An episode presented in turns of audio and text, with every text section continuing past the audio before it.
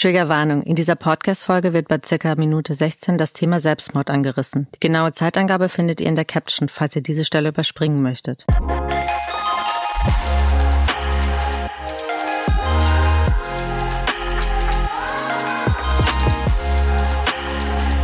Ich bin Mara Sandra Sekaram und das ist People of Deutschland. Herzlich willkommen beim People of Deutschland Podcast, Martina und Simon. Ich freue mich sehr, dass ihr hier seid. Was war dein erster Impuls, als du dich entschlossen hast, dieses Buch zu schreiben, Martina?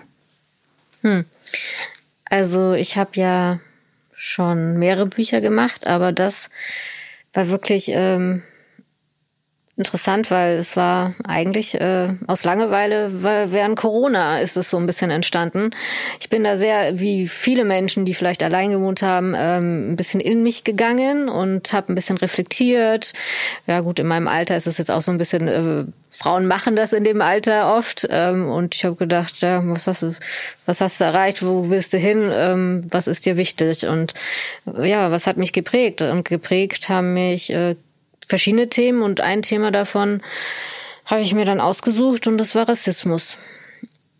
Und dann habe ich erste ähm, Freunde gefragt, wie sie das denn so sehen und ähm, ob sie selber noch Erfahrungen machen müssen. Und ähm, leider gab es immer wieder ein Ja und dann so hat es sich entwickelt.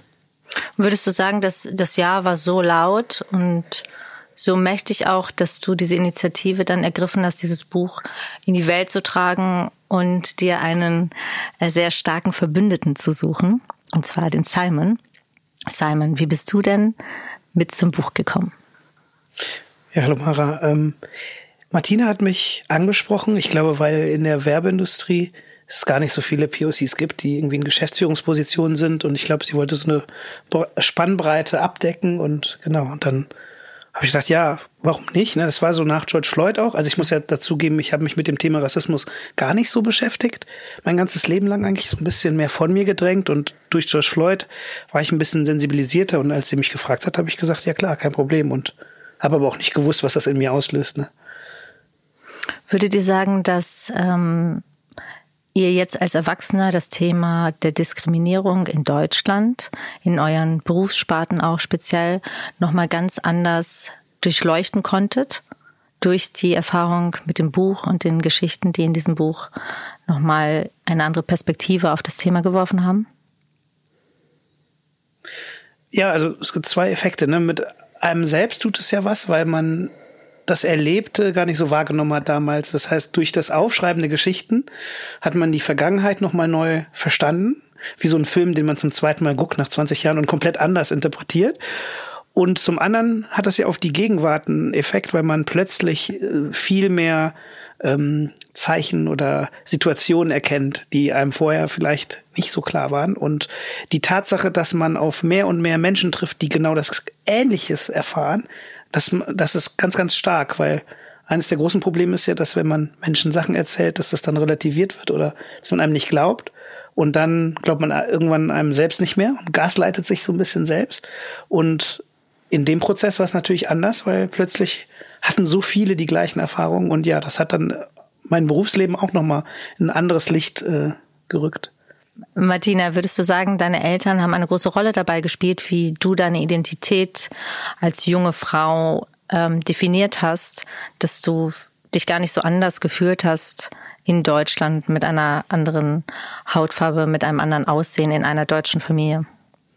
Ja, also meine Eltern wollten wirklich nur das Beste für mich. Deswegen haben sie mir auch das Gefühl gegeben, äh, gar nicht anders zu sein. Erstmal in ähm, für mich war ich äh, also ich, ich, ich hatte äh, wirklich gar nicht am Anfang so gemerkt, dass, dass, dass, dass ich nicht dass ich anders bin, weil sie mich nicht so behandelt haben. Und da war ich in einem Safe Space und ähm, und da bin ich gar nicht irgendwie äh, zum Reflektieren gekommen. Vielleicht bin ich ja irgendwie anders. Ähm, das fing dann erst in der Schule auch an, wo sie mich auch gar nicht mehr so schützen konnten. Und da habe ich dann gemerkt, ähm, ja, irgendwas ist, ist irgendwie anders an dir. Und ähm, Ja, wenn du das dritte Mal am Tag in die Pfütze geschmissen wirst als Kind, dann machst du und kein anderer, dann machst du dir äh, manchmal Gedanken so, warum, warum machen die sowas, ja, wenn du selber nichts irgendwie denen getan hast. Und ähm, solche Dinge sind ähm, oft vorgefallen. Im beruflichen habe ich das jetzt nicht so wie, wie Simon erlebt, weil ich bin nicht so im Corporate. Also ähm, da bin ich so ein bisschen Vielleicht bin ich deswegen nicht im Corporate. Das kann auch sehr gut sein, dass ich mich da auch immer so ein bisschen zurückgezogen habe, weil ich ähm, mich, ja, weil ich nicht reinpasse. Es ist so das Gefühl, so ich passe da nicht rein. Unter anderem meiner Herkunft vielleicht. Ähm, nicht nur, ja, muss ich ehrlich äh, sagen auch. Aber ja, meine Eltern äh, haben alles getan, dass ich mich nicht anders äh, fühle eigentlich. Und sie haben auch gesagt, ähm, wenn ich dann gesagt habe, ähm, ich habe ja auch ein bisschen rebelliert und dann so gesagt, ähm, naja, ich bin doch gar nicht deutsch. Und sie so, natürlich bist du deutsch. Stell dich jetzt nicht so an, du bist deutsch. Und was macht das mit einem? Wenn das, was man eigentlich in Frage stellt oder dem man vielleicht so nachgehen will, dann so, ja. Mm ja, es ist, es ist, ich kann es irgendwie schwer in Worte fassen. Es ist heute noch so, wenn ich sage, ja, also ich bin persisch und so, äh, dass meine Eltern schon so einen Cringe-Moment haben, so von wegen so, äh, äh, du bist doch deutsch. Also, du warst doch nie im Iran. Du bist deutsch, du bist hier aufgewachsen. Punkt. Ja, da gibt's keine Diskussion. Und ähm, das ist sehr schwer. Äh, man fühlt sich sehr irgendwie taub und ähm, Simon sagt immer so oft zwischen den Stühlen. Mhm. Also man hat irgendwie gar nichts. Man hat und, und es bleibt trotzdem so eine Sehnsucht. Eigentlich so nach Sehnsucht der uh, to the unknown, ja, so ein bisschen.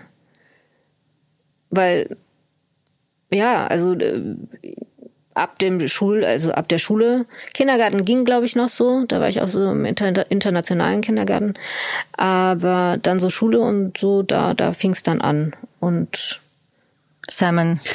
Darf ich auch eine ja? Frage stellen an ja? Martina? Ja, sehr gerne. Weil bei Martina ist das eine etwas andere Situation als bei mir, ne? Weil mhm. mein Vater kam ja aus Nigeria, meine Mutter aus Frankreich. Das heißt, dass die beide schwarz-weiß als Pärchen zusammengekommen sind, hat ja bei denen schon eine ganz krass Reflexion gemacht. Und ich, meine Frage wäre, war das bei dir so, dass du durch das Buch, was ja eine hochöffentliche Sache ist, also du hast ja ein Buch rausgebracht, quasi mit deinen Eltern nochmal einen ganz anderen Zugang bekommen hast zu dieser Thematik, weil sie jetzt Sachen erfahren haben, die sie vielleicht jetzt bilateralen Gespräch mit dir nie erfahren hätten, weil man irgendwie nicht darüber spricht am Ende des Tages? Also, sie haben mich noch nie auf die Geschichte angesprochen im Buch. Ähm, aber man merkt mit dem Umgang miteinander, mhm. dass da was passiert ist und ähm, eine Akzeptanz zu meinen Bedürfnissen und meinen Gefühlen, was vorher nicht so war. Also ich glaube, sie haben viel mehr verstanden durch das Buch, was das mit einem eigentlich macht. Ja, das ist doch wirklich schön, was das Buch schon so bewirkt hat in ganz vielen, mhm. in ganz vielen Leben. Meine Oma ist 86 und hat das Buch ähm, zu Weihnachten an sieben Freundinnen äh, verschenkt. Und die sind alle sehr, sehr rassistisch. Also so würde man sie einordnen. Ähm, die sind aber auch alle über 90. Und ähm, denen war das gar nicht so bewusst, was so kleine Aussagen eigentlich bewirken. Und das ist total schön, nochmal zu sehen, dass selbst im, im Alter da noch die Möglichkeit besteht, an ein paar Rädchen zu drehen, um ein wohlwollenderes Miteinander ähm, auszulösen oder auch zu forcieren. Ne? Simon, könntest du mir vielleicht verraten, wie du im Umgang mit deinen Kindern dieses Thema educational begleitest? Ehrlich gesagt weiß ich das selbst immer nicht so genau, weil das, das hat eine sehr große Komplexität. Ne? Weil man muss sich ja überlegen, das Buch, wir reden ja viel über Rassismus, aber das hat ja auch viel mit Privilegien zu tun, die wir nicht hatten, mhm. zum Teil. Und auf der anderen Seite haben wir ja auch viele Privilegien, ne? weil wir haben eine gewisse Schulbildung, wir haben Standing und so weiter. Und jetzt ist es natürlich so, dass wenn man sich die Generationen anguckt, also zwischen meinen Großeltern zum Beispiel auf nigerianischer Seite, wo die Großmutter Analphabet ist, dann kommt der Vater mit 17 Jahren auf einem Touristenvisum nach Deutschland. Wir wachsen irgendwie in einer Sozialwohnung auf. So, aber meine Eltern sind trotzdem irgendwie Akademiker am Ende des Tages und meine Tochter wächst natürlich in einer komplett anderen Welt. Das hat ja nichts mehr damit zu tun. Ne? Sie ist in Shanghai geboren, in einem Expat-Haushalt, weißt du? Ähm, und also zwischen in der Sozialwohnung aufwachsen und glauben, jedes Auto hat einen Panoramic Roof, da ist, ist einfach was. Und ich muss erstmal klarkommen mit dem mhm. Spannungsfeld, weil ich natürlich in mir das trage, was viele, die so eine Aufstiegsromantik mhm. irgendwie haben. Man will natürlich dann das Kind überschütten mit all dem, was man nicht hatte und die ganzen Privilegien und so. Und meine größte Sorge ist natürlich, weil ich habe natürlich schon gemerkt, dass mein größtes Privileg war eigentlich, dass ich gewisse Privilegien nicht hatte und dadurch so ein Hunger entstanden ist mhm. und ein Biss. Und ich will natürlich meine Tochter nicht so erziehen, wie so ein verwöhntes Ne, eine verwöhnte Göre. Äh, und deswegen bin ich irgendwie so ein bisschen zwischen das Thema irgendwie aufmachen, weil es ist Teil ihrer Identität und sie wird nie ganz äh, phänotypisch mhm. als White Passing äh, gelten, aber sie wird auch so viel weniger Rassismus erleben, als wir das haben. Und ich merke das ja vor allen Dingen, wenn wir ähm, Fernsehen oder Kinofilme konsumieren. Das ist ja oder Netflix Tag und Nacht. Heutzutage die ganzen Narrative, die Skripte, das sind mhm. schwarze Menschen, die die Hauptrollen haben, die Reiche sind. Als ich bin mhm. groß geworden, da waren die Schwarzen immer die Kriminellen, immer die Bösen äh, und es gab super wenig Schwarz und so weiter und so fort. Ne? Mhm. Ne? Und meine Tochter, die Ariel ist jetzt irgendwie genau. POC. Ne? Ja. Und deswegen, also ich versuche es nicht zu sehr zum Thema mhm. zu machen, aber ich versuche sie schon zu sensibilisieren, dass es halt in beide Richtungen geht mhm. und dass sie zum Beispiel privilegiert ist, aber auch marginalisiert und dass das kein Widerspruch ist, sondern dass es beides halt funktioniert. Und gab es schon Situationen, wo du sagen würdest, dass, dass deine Kinder vielleicht doch in einem anderen Kontext, vielleicht auch äh, in einem anderen Land ähm, mit Diskriminierung in Verbindung gekommen sind? Aus deiner Perspektive, die Kinder merken das ja ganz oft gar nicht so. Ja, also ich glaube schon, dass meine Tochter hier und da Situationen hatte, wo sie gemerkt hat, sie ist jetzt die Einzige, die ein bisschen anders ist und so. Aber ganz selten. Also im Vergleich, weil einfach heutzutage super viele, auch in der Kita oder in der Schule, die Repräsentanz ist viel höher einfach. Oder selbst die Lehrkräfte können zum Teil auch POC sein. Das war bei mir ein Ding der Unmöglichkeit. und insofern, ich glaube, siehst, wächst da sehr behütet auf, glaube ich. Hattet ihr in eurer Laufbahn, in eurer Karriere Unterstützer, wo ihr sagen würdet, die haben euch bestärkt, die haben euch vielleicht auch für das Anderssein besonders honoriert oder ähm, haben euch andere Dinge ermöglicht. Du hattest in, der, in deinem Artikel geschrieben, ähm, Simon, dass du einen unglaublichen Ehrgeiz entwickelt hast ähm, und dass du gar nicht so genau weißt, ob das, ob das halt so gut ist, wenn man eigentlich aus einem gefühlten Defizit ähm, dann so einen unermüdlichen Ehrgeiz entwickelt, um einfach dem Thema an sich aus dem Weg zu gehen. Ne? Ja, also Stichwort Coping Mechanism. Man kann das natürlich, das Leben wird ne, vorwärts gelebt. Ich glaube, Kierkegaard sagt das aber rückwärts verstanden. Und ich bin quasi, ja, wie sagt man, hit the ground running. Ne? Also ich bin mit zehn habe ich meinen Vater verloren und dann suchst du natürlich Ablenkung und ähm, eine Ablenkung ist Leistung, weil sie dir ja auch Liebe und Anerkennung schenkt und natürlich ähm, jeder Charakter geht anders damit um. Ich hatte jetzt das Glück, dass meine Ängste, meine Wut quasi transferiert wurden in in so einen Ehrgeiz und dann geht's weiter in der Schule, in, in diesen Mehrheitsgesellschaftsräumen, wo man immer anders ist. Dann will man ja quasi durch die Leistung die Hautfarbe so ein bisschen in den Hintergrund schieben. Und genau, das war bei mir schon recht intens, aber ich glaube, dass in den 45 Geschichten äh, erkenne ich das immer wieder, das Pattern. Nur mein, was heißt Problem? Die Herausforderung, die ich habe jetzt, nachdem ich, ne, irgendwann er, erreichst du ja diese ganzen Sachen mhm. und du merkst ja trotzdem, da ist irgendwie so eine Leere. Weil du, du erreichst nie wirklich diesen, dieses Stadium, wo du end, endlich glücklich bist. Und dann denkst du so, warum eigentlich?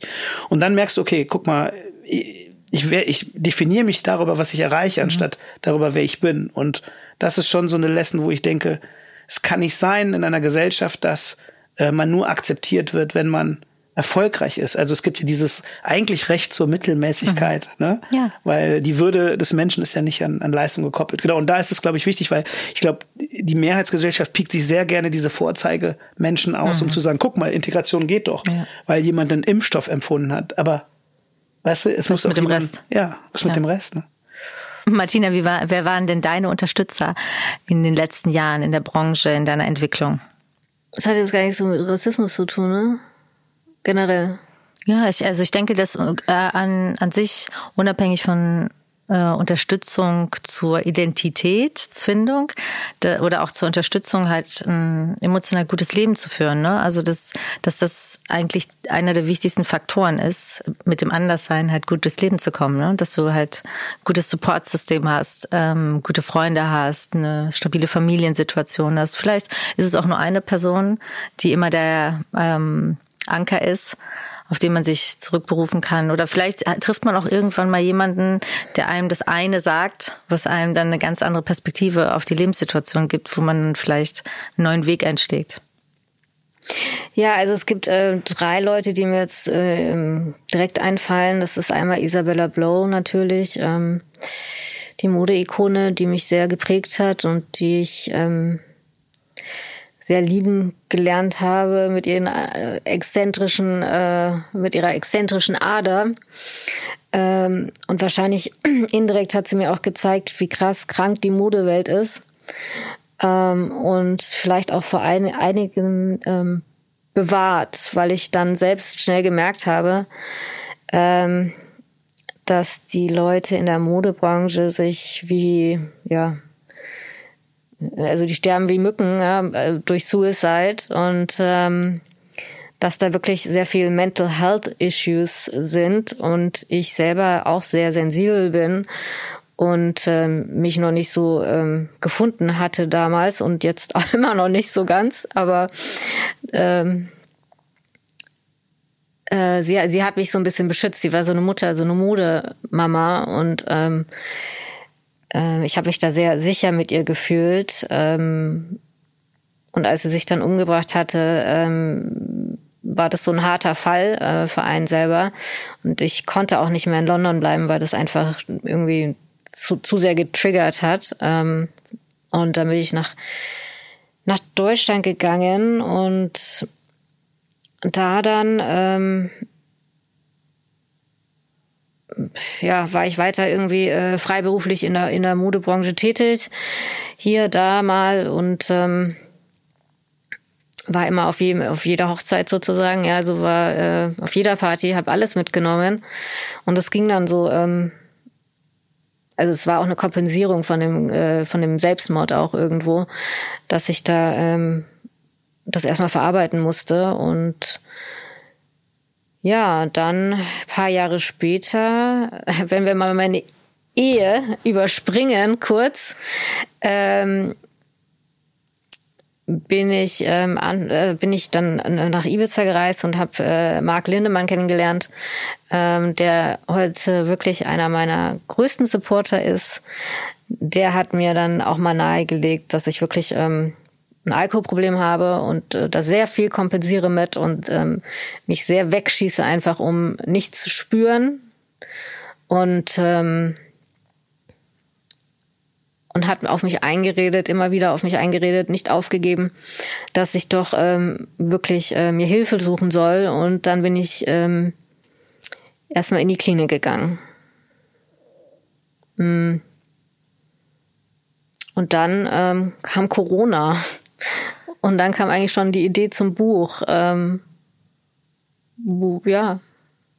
Würdest du sagen, ja, bitte? Äh, sorry, nur weil ich das quasi ein bisschen übersprungen habe. Ja? Ne? Ich habe natürlich auch das, was ich bis jetzt erreicht habe, nicht alleine erreicht. Und das ist, ich finde es sehr interessant, mhm. weil die Menschen, die einen gestützt haben, also in meinem Fall waren es eigentlich ausschließlich alte ältere weiße Männer tatsächlich. Und ich glaube, das ist auch wichtig, das zu sagen, ja. weil Allyship, das ist ja was, was wir in dem Buch auch immer wieder lernen, ist unheimlich wichtig, weil wenn du in einer Dominanzgesellschaft als marginalisierte Person erfolgreich sein willst, brauchst du jemanden im System, der dir die Tür aufmacht. Und ich hatte eigentlich von klein auf an immer Menschen, die mich, äh, ja, also mein erster Trainer zum Beispiel, Hartmut Richter oder äh, später die Menschen, die mich eingestellt haben, ne? Oder auch, wir haben ja mit der Telekom arbeiten wir zusammen, äh, Ulrich Klenke zum Beispiel, der ist da äh, Markenchef, äh, der, der hat mich, ja, hat mir meinen ersten Geschäftsführertitel beschert und hat da an mich geglaubt, in einer Art und Weise, wie jetzt nicht jeder mhm. äh, an mich geglaubt hätte. Und, und so Leute hatte ich eigentlich immer. Äh, und ohne geht's auch gar nicht. Ähm, genau. Und würdet ihr sagen, dass dieses jemand hat an dich geglaubt, ähm, dass es eine viel größere Gewichtung hat, wenn man äh, POC ist? er, glaube ich, schon, es hat mit POC vielleicht weniger was zu tun, aber mit dieser Marginalisierung. Ne? Also es kann ja für eine Frau oder für jemanden mit Behinderung oder für jemanden aus der LGBTQ-Szene das gleich sein. Also in dem Moment, wo man nicht Norm, also zur Norm gehört und jemand quasi so eine Anomalie draus macht und sagt so, ich setze jetzt mal auf diesen Menschen ähm, und eben nicht diese unconscious biases hat, die die anderen vielleicht haben. Ähm, dann ist das schon was anderes, weil ich, also ich, ich nehme jetzt mal so ein Stereotyp, ne, aber ein, ein junger, junger Mann aus gut betuchtem Hause, der am Frühstückstisch von, von seinem CEO-Vater gesagt bekommt, äh, was er alles machen kann und wie die Welt funktioniert, der hat natürlich auch ein ganz anderes Selbstbewusstsein. Mhm. Und ich glaube, diese intrinsische ja, Stärke, die kriegt man einfach nicht vererbt dann. Und dann braucht man dann andere, die einem die zeigen. Ne? Genau. Ist das der Grund, warum ihr euch auch ähm, für German Dream stark macht und sie unterstützt? Naja, also die, wir unterstützen sie, aber die unterstützen uns auch. Ne? Also ähm, ich glaube, German Dream und People of Deutschland ist so eine Art äh, Match, äh, wie sagt man, Match in Heaven. Mhm. Ähm, aber einfach nur, weil Martina und ich haben ja auch immer gesagt, wir wollen die gesamte Gesellschaft irgendwie erreichen, gerade die Mitte.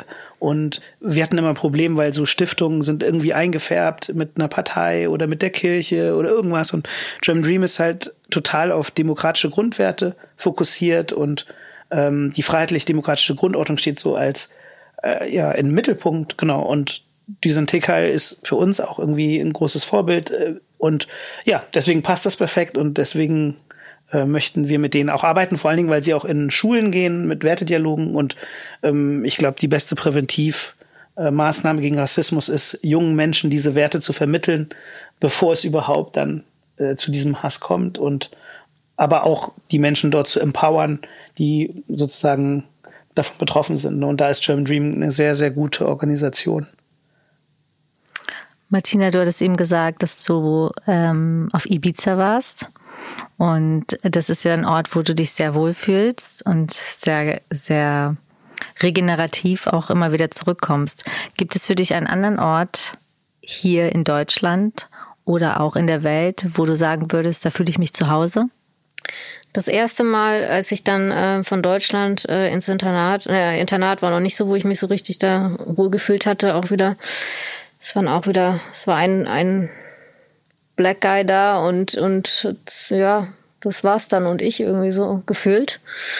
Und ähm, aber als ich dann nach London gegangen bin, also London ist so, ähm, wo alle Backsteine von den Schultern gefallen sind und ich endlich mal irgendwie nicht die ganze Zeit gefragt wurde, wo komme ich her, ähm, ich, ich war einfach ein, uh, one of them, ja. Also das war so, da hat man, hat man gar keine Zeit verschwendet, irgendwie über die Herkünfte und sowas zu reden, sondern hat einfach eine, eine Unity gehabt, eine gute Zeit miteinander.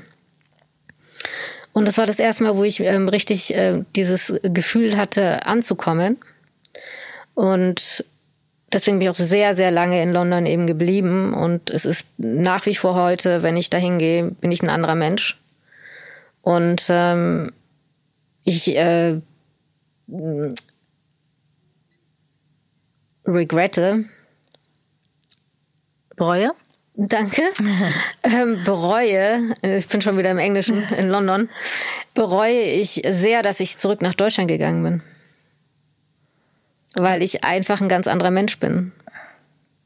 Und glaubst du, das hat hier was mit deiner Historie zu tun? Die du hier erlebt hast, die dich sehr, sehr geprägt hast? Oder würdest du einfach sagen, dass dir, ähm, dass du in London viel mehr Befreiung und viel mehr Akzeptanz erfährst? Ja, es, es ist viel mehr Akzeptanz. Ähm da geht's mehr um, um Mitmenschlichkeit, äh, die sind lockerer drauf. Hier in Deutschland, jeder ist irgendwie schlecht gelaunt die ganze Zeit, jeder hat so eine, zieht eine Fresse. Dabei geht's uns wirtschaftlich viel besser als in Engländern zum Beispiel. Ähm, und ja, und wenn man mal nett zu jemandem ist, dann denken die schon, man will irgendwie die ausrauben oder so, ja. Und das äh, verstärkt das natürlich auch, wenn man dann noch anders ausschaut. Mhm. Simon, wo begegnen dir denn Klischees? Wo bist du denn in Lebenssituationen, in alltäglichen Lebenssituationen eigentlich mit einem Alltagsrassismus konfrontiert? Puh, ich meine, ich muss dazu sagen, jetzt, heute, 2023, ist es natürlich schon sehr, sehr viel besser. Also muss vielleicht zurückgucken, weil so wie mhm. Martin ja auch, habe ich auch in London gelebt und es mhm. war kein Zufall. Ich habe ähm, in meiner ganzen Jugend auch immer mich gestört an diesen Fragen, woher kommst du? Und dann, also woher kommst du ist ja okay, mhm. dann sagst du halt Königswinter oder Köln.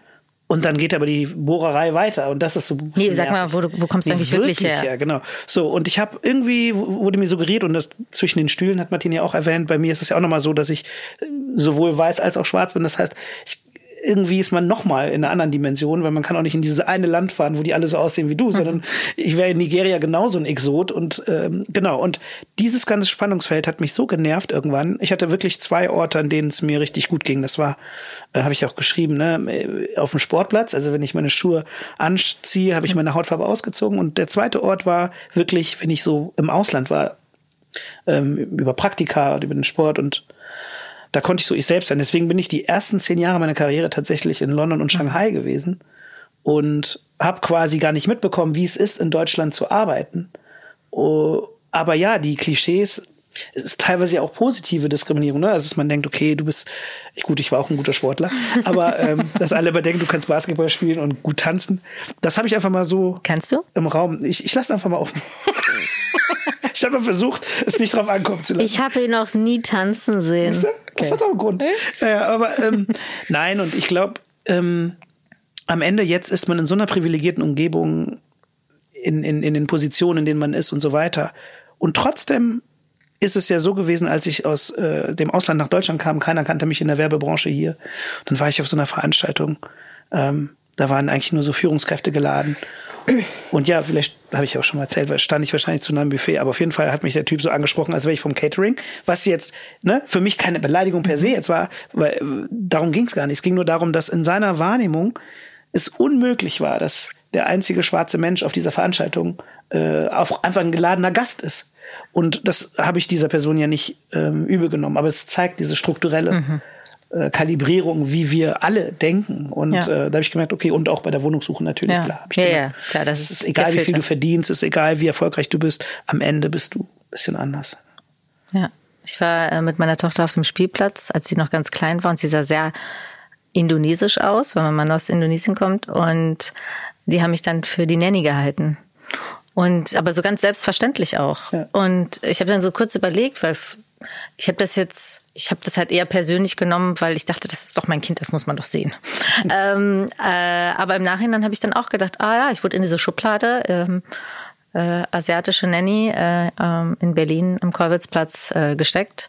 Und als ich das dann einfach angesprochen habe, gesagt, nee, das ist mein Kind, kam auch eine wahnsinnige Scham. Und ich finde, das ist sowas, was ich sehr schwierig finde im Umgang mit Dialogen dann diesen Charme aufzugreifen und der Person das schlechte Gefühl zu nehmen und der dann einfach zu vermitteln, dass es auch mal okay ist, wenn man Fehler macht. Und ich denke, das ist etwas, was ich in dem Buch sehr schön finde, dass einem diese Angst genommen wird, vielleicht sich dem Dialog auch zu stellen. Martina, du wolltest noch was sagen. Ja, ich wollte noch mal zurück äh, nach Ibiza gehen. Ähm, Ibiza ist ja eigentlich jetzt nicht der beste Ort für jemand, der Abstinenz lebt. Ähm, aber es ist eben mein Wohlfühlort. Und warum? Weil da auch sehr viele internationale Menschen immer wieder kommen, rein und rausfliegen und es ist super international. Also Ibiza ist so das warme London mit Sonne, also mit Sonne und Meer sozusagen für mich. Und deshalb einer der besten Plätze für mich. Und ähm, ich möchte nicht sagen, dass alles schlecht in Deutschland ist, natürlich auch. Ähm, es gibt auch vieles Gutes. Aber generell die Energie, die in Deutschland herrscht und jetzt auch, es wird ja immer schlimmer irgendwie, ähm, mit der Energie möchte ich nicht weiter ähm, in Kontakt sein. Und wenn du von der Energie sprichst, also jeder vierte Mensch in Deutschland hat ja einen Migrationsvordergrund. Und ähm, die Stimmung ist sehr eindeutig, aber wir wissen auch, wo es hingeht. Also es, es, es wird sich an dem Farbspektrum in Deutschland einiges auch ändern.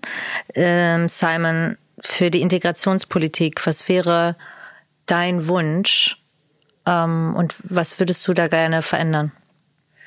Ich glaube, Emotionalität ist ein, ein Riesending, weil das eine sind die Fakten Ich glaube, es ist ganz interessant. Ich glaube, Deutschland, wenn man rein von den Fakten her geht, haben wir gar nicht unlösbare Probleme. Wir sind so ein reiches Land, so eine krasse Volkswirtschaft.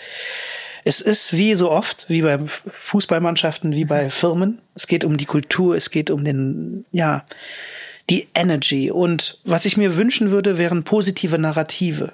Mhm. Ähm, das Wort Migration ist immer negativ behaftet. Mhm. Ähm, dabei ist die Realität eigentlich eine andere. Die Realität ist, wir leben in einer Welt, die extrem komplex ist, die sich exponentiell verändert, die ja, ne, man spricht ja bei den Beratern immer von der VUCA-World, also Volatility, Uncertainty, Chaos, Ambiguity. Und ja, wir haben quasi Polykrisen, also wir haben mehrere Krisen aufeinander gestapelt und es wird ja nicht besser. So, und jetzt guckt man sich mal an, was Vielfalt und Migration eigentlich bedeutet. Eigentlich ist es das Gegenstück. Eigentlich ist das die Lösung zu all, nicht all unseren Problemen, aber zu vielen Problemen. Mhm.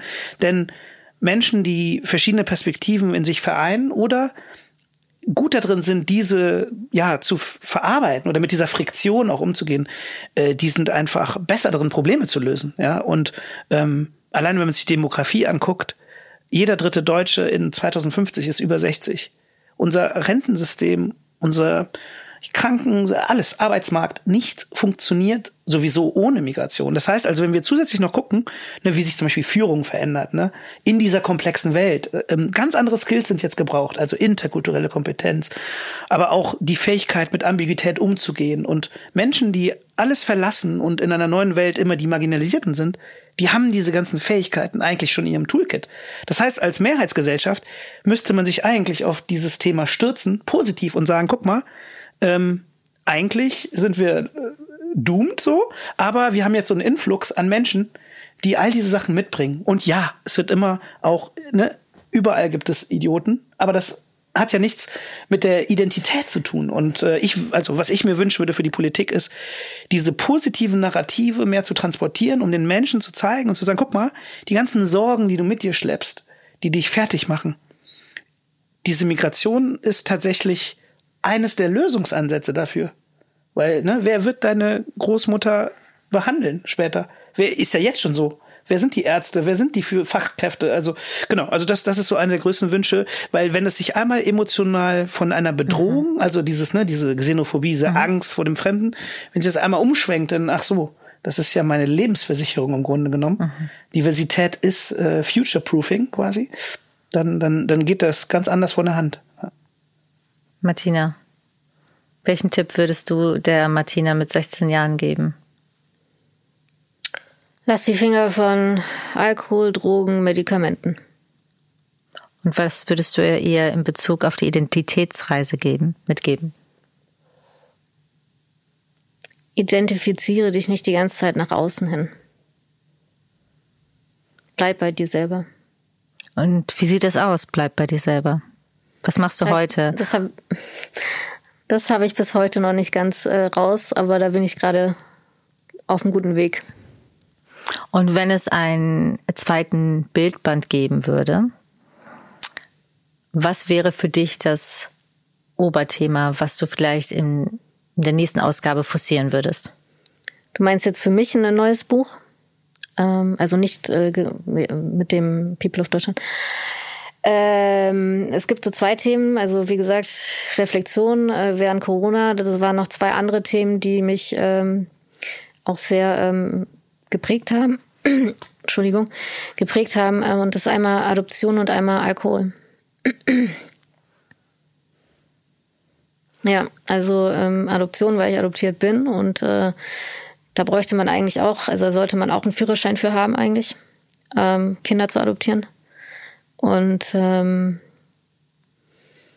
Alkohol, ja, weil ähm, so, so gut, wie sie es gemeint haben, meine Eltern, mich auf Internate zu ähm, geben, mir das zu ermöglichen, was, was Education angeht.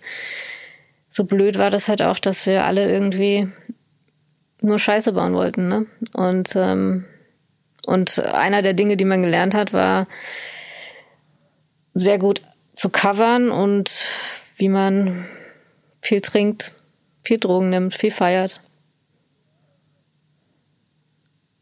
Und das hätte ich mir gerne erspart. Danke. Simon, Wir hatten jetzt gerade bei Integrationspolitik gesprochen und was so dein, was dein Wunsch wäre für eine Veränderung oder was die Veränderung eigentlich bewirken sollte. Wenn es einen ähm, Muskel geben würde, einen, den Muskel des Bewusstseins für ein gutes Miteinander, wie könnte man den trainieren im täglichen Alltag?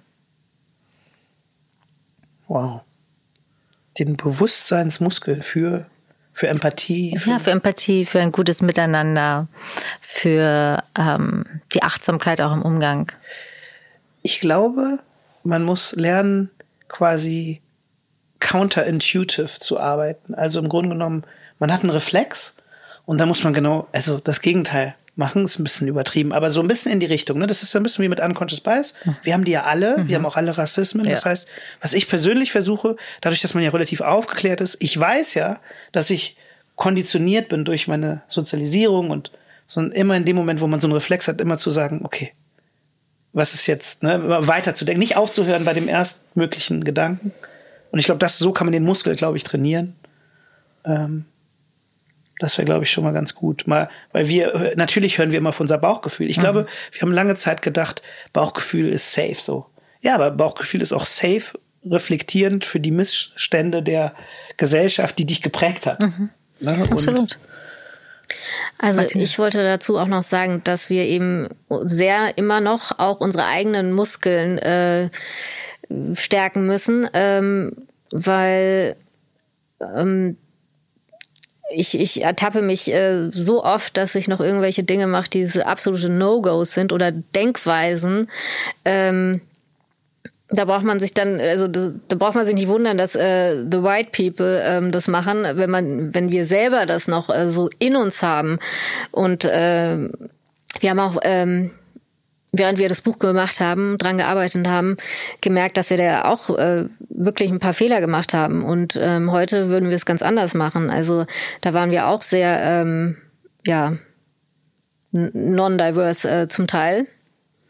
Und äh, man hätte es auf jeden Fall, es, ist noch, es gibt noch Luft nach oben. Also wenn wir ein zweites machen, äh, würden wir ähm, aus unseren Fehlern auf jeden Fall lernen und das äh, nochmal anders aufziehen wollen. Genau, und gleichzeitig muss man auch sagen, dass man also das Buch ist auch einfach ein Produkt. Ja. Wie, wie halt, ich will nicht sagen, wie so Quecksilber. Weil Nein, das ist ein kreativer Prozess ist auch ein gewesen. kreativer Prozess und, und Martina und ich, wir, natürlich, jetzt sehen wir unsere ganzen blinden Flecke und denken so, oh mein Gott, das kannst du nicht machen. Aber irgendwie hat es ja auch was Süßes, weil es einfach jetzt unser Baby und es ja. ist auch imperfekt. Also es gibt ja auch eine Schönheit in der Imperfektion und ich finde, People of Deutschland ist jetzt, ne, also man könnte auch darüber streiten, zum Beispiel, was für Jahrgänge in dem Buch überproportional vertreten sind. Das würde zu viel über unser Alter verraten. Ja. Ja. Aber ähm, ja, Luft nach oben, auf jeden Fall. Wenn ihr eure Augen schließt und ähm, wir über das Thema Selbstverständlichkeit, ein Teil der Gesellschaft zu sein, sprechen, wie fühlt sich das für euch an? Wo fühlt, wo fühlt man das im Körper? Ich weiß nicht, ob man das fühlen kann. Ich weiß nicht, ob ich das äh, in Deutschland wirklich je fühlen kann. Weil es ist einfach noch so viel zu tun und ich weiß nicht, ob ich das noch mitbekomme, dass man so ein Gefühl spüren kann. Und wenn du nochmal die Augen schließt und dir vorstellst, du bist auf Ibiza, wie fühlt es sich dann an? Wo fühlst du es? Ja, hier so, also im, im, im Herzbereich, unterm Herz, so und Wärme, Wärme, Wärme. Ähm, Was hat das für eine Farbe, wenn du eine Farbe aussuchen müsstest? Ja, so wie Ibiza Sunsets oder ja, Sonnenaufgang, Sonnenuntergang. Simon. Also ich muss ja ehrlich sagen, ich habe da so ein positives Gefühl. Mhm. Auch so ein bisschen, was auch ein bisschen mit People of Deutschland zu tun mhm. hat. Weil egal wie kaputt die Welt da draußen ist und auch unsere Gesellschaft, ne? Am Ende, ich muss auch ganz ehrlich sagen, ich glaube, dass während Rassismus natürlich ein extremes Problem ist, aber es gibt ja sehr viele Ismen. Ich glaube, dass manchmal Klassismus zum Beispiel noch krasser sein kann also ich glaube zum Beispiel, dass ich aufgrund meiner Hautfarbe natürlich Nachteile hatte, aber dass zum Beispiel die Vorteile, dass meine beiden Eltern am Ende des Tages Akademiker sind, so hat einfach so einen krassen Unterschied gemacht. Und ich habe Deutschland, das ist so eine Hassliebe. Ich habe ja auch, ich sage immer, so ein Coming Out gehabt, als ich im Ausland war, die mhm. zehn Jahre, als Deutscher, habe meine deutsche Seite gefunden. Weil ich finde, Deutschland ist eigentlich das geilste Land der Welt. Aber es ist so eine Hassliebe deswegen, weil, wenn du die People of Deutschland anguckst, ja, es ist ja eine Art Allianz zwischen so vielen Parteien. Also auf der anderen Seite hast du Unternehmen, die uns unterstützen, ganz viele. Es gibt Organisationen, die Politik unterstützen uns, Individuen. Und da ist ja so viel möglich. Das hat ja schon was Amerikanisches eigentlich, wo man denkt, so, okay, guck mal, wir ziehen alle an einem Strang und wir machen etwas möglich, was gar nicht so einfach ist. Also 45 Menschen in ein Buch zu kriegen, die so erfolgreich sind, die keine Zeit haben, die auch Egos haben und alles Mögliche, das ist ja schon ein Wunderwerk. Und ich finde, Deutschland ist schon auch ähm, das Zeichen dafür, dass sowas möglich ist. Und das ist das, was mich so traurig macht, weil ich wir einfach unser Potenzial nicht ausreizen. Und deswegen, wenn ich jetzt in mich reingehorcht habe, habe ich erstmal ein, gutes Bauchgefühl gehabt, weil ich bin Optimist und es bewegt für mich, was wir schaffen können. Also nicht, wenn ich meine Augen zumache, aber wenn ich Simon zuhöre, dann geht bei mir, ähm, dann kommt ein Feeling auf und ähm, dann weiß ich, warum ich das gemacht habe. Und ohne Simon wäre es wahrscheinlich gar kein Buch geworden. Da muss ich an der Stelle wirklich äh, sehr dankbar äh, sein und nochmal Danke sagen, ähm, weil ich hatte nicht die beste Zeit während Corona. Mir ging es mental nicht so gut.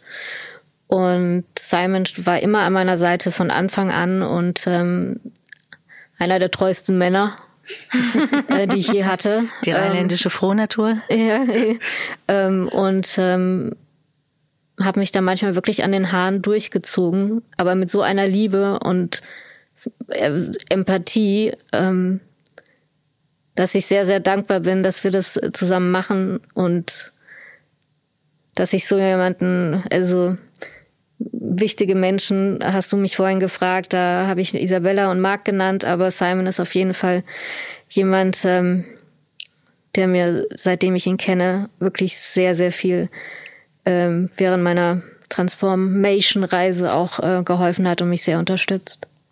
Oh, vielen Dank. Oh. Ich, ich, fühle, ich fühle sehr stark, was hier im Raum gerade passiert. Ähm, und ich finde es ganz schön, dass ihr diese Reise zusammen gegangen seid. Das ist natürlich auch ein wahnsinniger Prozess. Und ich würde mir sehr wünschen, dass es einen zweiten, ein, ein zweites Buch gibt. Vielleicht dann noch mehr so, wie ihr euch das vorstellt. Und dass da ganz viele Menschen mitwirken, das unterstützen.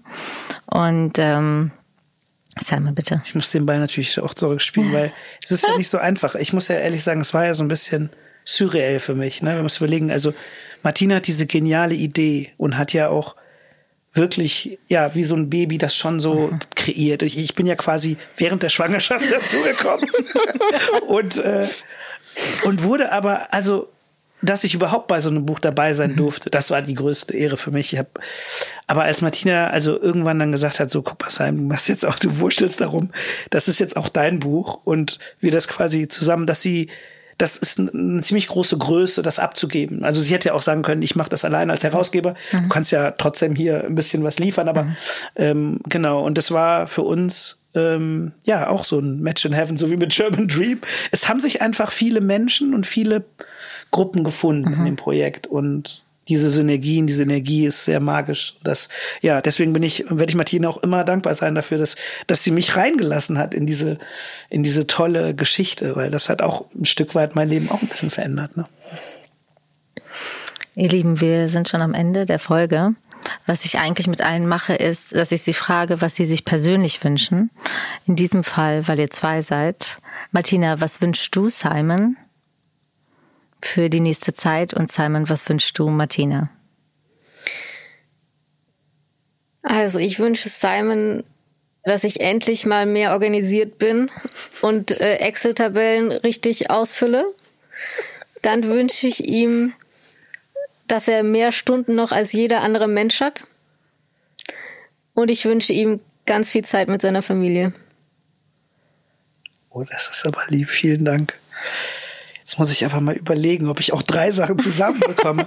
also was ich dir auf jeden Fall wünsche, liebe Martina, ist, ähm, dass du den Moment genießt und diese Welle ja einfach weiter reiten kannst, weil dieses Projekt, äh, was ja wirklich deine Handschrift trägt und was, was deine Idee war, das ist was so wertvolles. Und manchmal passieren so viele Sachen so schnell. Ich meine, wir haben ja, guck mal, wir erstmal wollten wir einfach nur Buch, wir haben noch nicht mal daran geglaubt, dass wir Verlag finden. Und dann sind wir auf der Spiegel Bestsellerliste, weißt du. Und das ist alles innerhalb eines Jahres passiert. Äh, wir haben so viele tolle Menschen kennengelernt und ich wünsche dir, dass du dass du richtig in dich aufsaugen kannst und ja, vielleicht, weil manchmal ist das ja so, wenn der Erfolg kommt, kann man ihn gar nicht so richtig genießen. Und ich habe das Gefühl, dass das bei dir noch gar nicht alles so richtig angekommen ist. Und ich glaube, ähm, dieses Jahr wird so das Jahr, wo du in vollen Zügen das genießen kannst und ähm, das, was du dir auch verdient hast und was du dir erarbeitet hast, auch wirklich erleben kannst. Und äh, das wünsche ich dir von ganzem Herzen. Vielen Dank. Es war zauberhaft mit euch dieses Gespräch zu führen. Ich wünsche mir für das Buch, dass es ganz oft verschenkt wird, dass es auch nicht nur als Literatur verschenkt wird, sondern auch als Zeichen ähm, für Menschen, die eine, eine Reise antreten wollen für ein besseres Miteinander. Schön, dass ihr hier wart. Dankeschön. Vielen lieben Dank, liebe Mara, nicht nur für das Gespräch heute, sondern für all die tollen Gespräche, die du für uns geführt hast. Das hast du Sehr ganz gerne. hervorragend gemacht. Dankeschön, vielen Dank. Lieben Dank.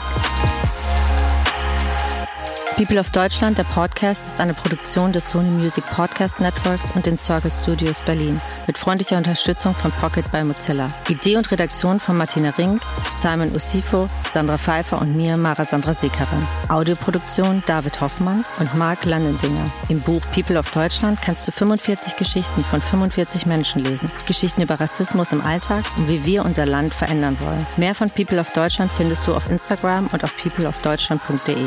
Und natürlich hier. Folge dem Podcast, um keine Folge zu verpassen.